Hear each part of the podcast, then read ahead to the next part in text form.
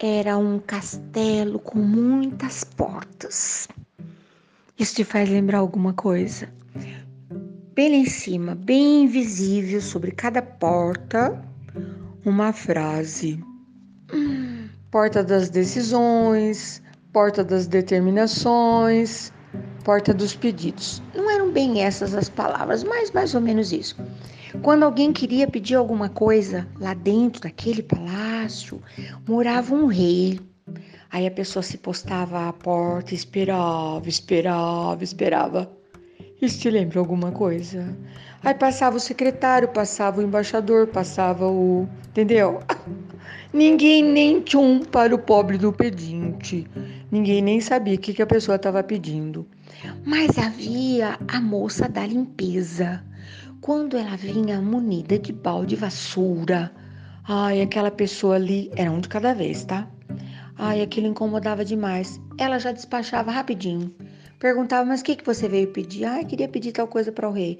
Ah, tá, eu já vou dar um jeito nisso. Resolvia do jeito dela. Geralmente quem usa vassoura balde resolve tudo, não resolve? Pois é. Mas um dia chegou um homem muito diferente, muito estranho. Passou o primeiro, o segundo, o terceiro, o quarto, veio a moça da limpeza de balde e vassoura. O que, que o senhor deseja? Ele falou. Eu quero falar com Vossa Majestade. Ela disse: Vossa Majestade não atende. Ele disse: Atende. A mim ele atenderá. Ela falou: Nunca ele atendeu. Pois eu estou te falando que ele me atenderá. Ela falou: Fala logo o que você quer. Ele falou: Você senhora não tem condição de me ajudar. E eu vou ficar esperando aqui. Deitou ali, sabe, na frente da porta, atrapalhando a passagem. Ninguém mais podia passar por ali. Ninguém mais podia pedir nada. E a notícia se espalhou. E o rei ficou sabendo. E pensou: mas que cara louco. Vamos aguardar. Primeiro dia, segundo dia, terceiro dia, o cara não saiu de lá nem para ir ao banheiro. Aí a moça da limpeza falou: Majestade, tá tudo bagunçado, ventou, ventou choveu. Eu preciso dar um jeito. Ele falou: Vai lá, abre a porta, vou dar uma espiadinha. Ela falou: Só um tiquinho ou de par em par? Ele falou: Só um tiquinho. Ai, mas pensando bem, pega mal um rei, espiar pelo tiquinho da porta, abre de par em par. E o cara tava lá deitado, acredita, né? Claro que você acredita, tô te contando a história. Essa história é uma história para ser totalmente credibilizada. revestida de credibilidade, entendeu?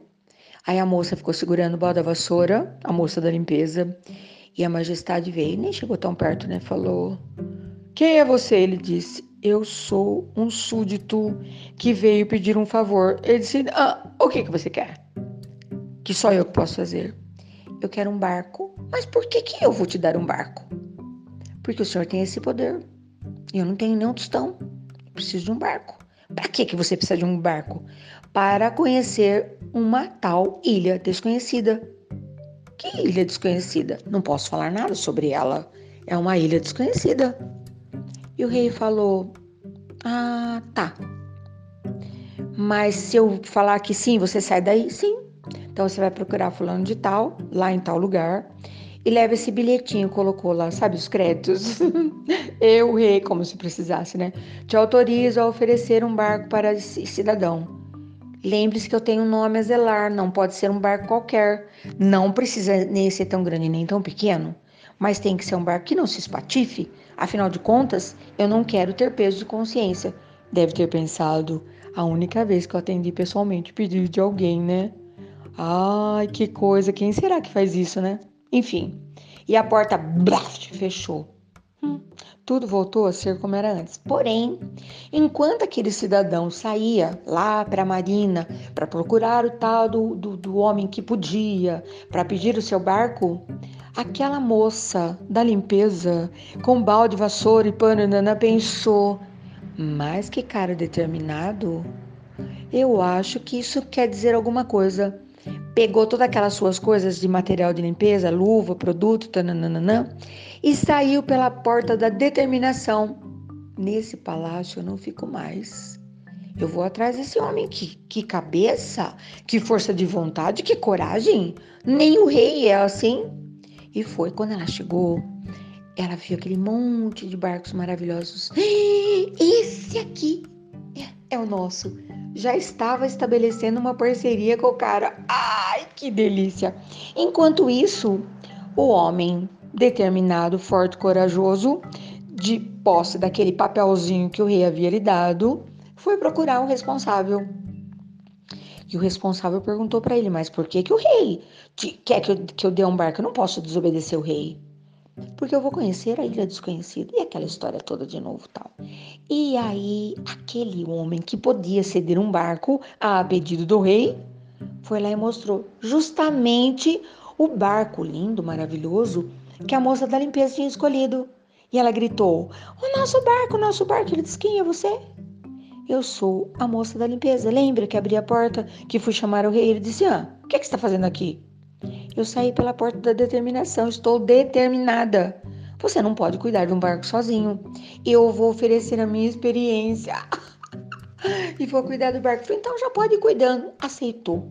Nem precisou apresentar o maior currículo, né? A informação já bastou. Foi graças a ela que a porta se abriu, que o barco lhe foi concedido. E ao final do dia, enquanto ele caçava alguma coisa de comer, enquanto ele ia tentar convencer as pessoas a fazerem parte da tripulação do navio. Ai, sei lá, será uma caravela, um barquinho, qualquer coisa que o valha, ainda atracado, hum, de, lanca, de, de âncoras, âncoras lançadas ainda, só se movimentando no vai vem da maré. E ele entrou, estava tudo tão arrumadinho, ouviu os comentários, tudo sobre o estado da vela, sobre uma porção de coisas. Tomaram todo o vinho, comeram todo o pão, comeram todo o queijo duro, mas era o que havia. E cada um foi para sua cama dormir. Desejaram bons sonhos. E aí cada um sonhou do seu jeito. A moça da limpeza sonhando, toda sonhadora. Onde será que aquilo tudo ia dar? Por que, que aquele homem não havia ficado ali mais pertinho, né? Ah, nem vou entrar no mérito. E aquele homem sonhando com os perigos, com a ilha, blá blá blá blá blá blá blá blá blá. Acordaram juntos, abraçados, porque a vida é assim. Mas não saíram dali. Ah! Eu pedi autorização para uma pessoa que entende tudo de livros se eu podia contar da onde que eu tirei essa história. Livre adaptação da cabeça pensante de Sulili, no livrinho pititico bonitinho. Eu acho que é conto da Ilha Desconhecida, do José Saramago. Me fez rir, me fez pensar. Sabe por quê que eu tô falando isso agora? Por que eu tô te contando isso? Você pode ir lá bater na porta, fazer seu pedido. O rei em pessoa, dom de tudo, vem falar contigo. Autoriza alguém que lhe dê o melhor. Nem precisa ser um barco. Pode ser tanta coisa. Vai lá saber com o que, que você anda sonhando. Que tal da ilha desconhecida que é essa que está na sua cabeça? Não vai acontecer nada se você não soltar esse seu sonho que está atrelado ancorado, amarrado e preso, não vai acontecer. O mundo inteiro está determinado a fazer tudo que você quer. E você ainda está aí pensando: ah, e se? E se? E se? Não é? Por que, que a gente bota tanto senão? Medo? Covardia? Sei lá o que, né? Vou atrelar uma outra história. Essa eu já declarei de quem é a autoria. Tudo bem que quem conta um conto aumenta um ponto. Ai, ai, ai. Essa história tá quase uma metáfora. A metáfora da metáfora. Uhum. Ah, mas muita gente vai saber exatamente do que é que eu estou falando. Uhum. Vai sim, pois é. Mas aí eu conto uma outra história. Um homem estava andando. Essa eu não conheço a autoria, tá? É conto popular? Ah, sei lá o que. Me veio a memória ainda agora. Um homem estava caminhando. De repente, ele encontrou uma garrafa fechada com uma rolha. Devia fazer muito tempo que aquela garrafa estava rodando de um lado para o outro. e não havia quebrado. Que coisa louca. Ele espiou lá dentro, teve uma impressão que havia algo e foi puxando aquela rolha. Você já tentou tirar uma rolha sem saca-rolhas? Você ainda lembra que é um saca-rolhas? Pois é. Pof! De lá de dentro saiu um gênio, sabe? Que estava preso na garrafa fazia muito tempo. Oh, meu amo e senhor, pode pedir três coisas que eu estarei aqui para te atender. Ele falou: Sério, sério. Posso chamar o meu amigo? O amigo estava cochilando. Pode chamar. Aí ele veio e falou: Olha o que aconteceu. Eu estava aqui brincando enquanto você estava aí dormindo, chutando tampinhas, latinhas e pedras. Encontrei essa garrafa de dentro da garrafa. Saiu o gênio. E ele me falou que eu posso fazer três pedidos. Aí o amigo falou: Peça alguma coisa para comer. Ele falou: ah, Bom começo. O senhor pode trazer para gente pão? Estava lá aquele pão. E aí o amigo falou: Puxa, um pão sem nada dentro?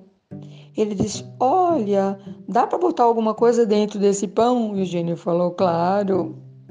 Aí veio qualquer coisa dentro do pão. Sabe quando você não sabe o que você quer? Qualquer coisa serve. Quando você não sabe para onde você está indo, qualquer lugar é fantástico, concorda? Aí o amigo falou: mas isso é que é falta de criatividade. Você pode, só você pode pedir três coisas e você me pede isso.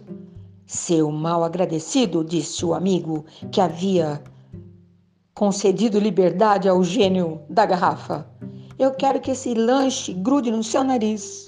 E o lanche pluct, grudou no nariz do amigo.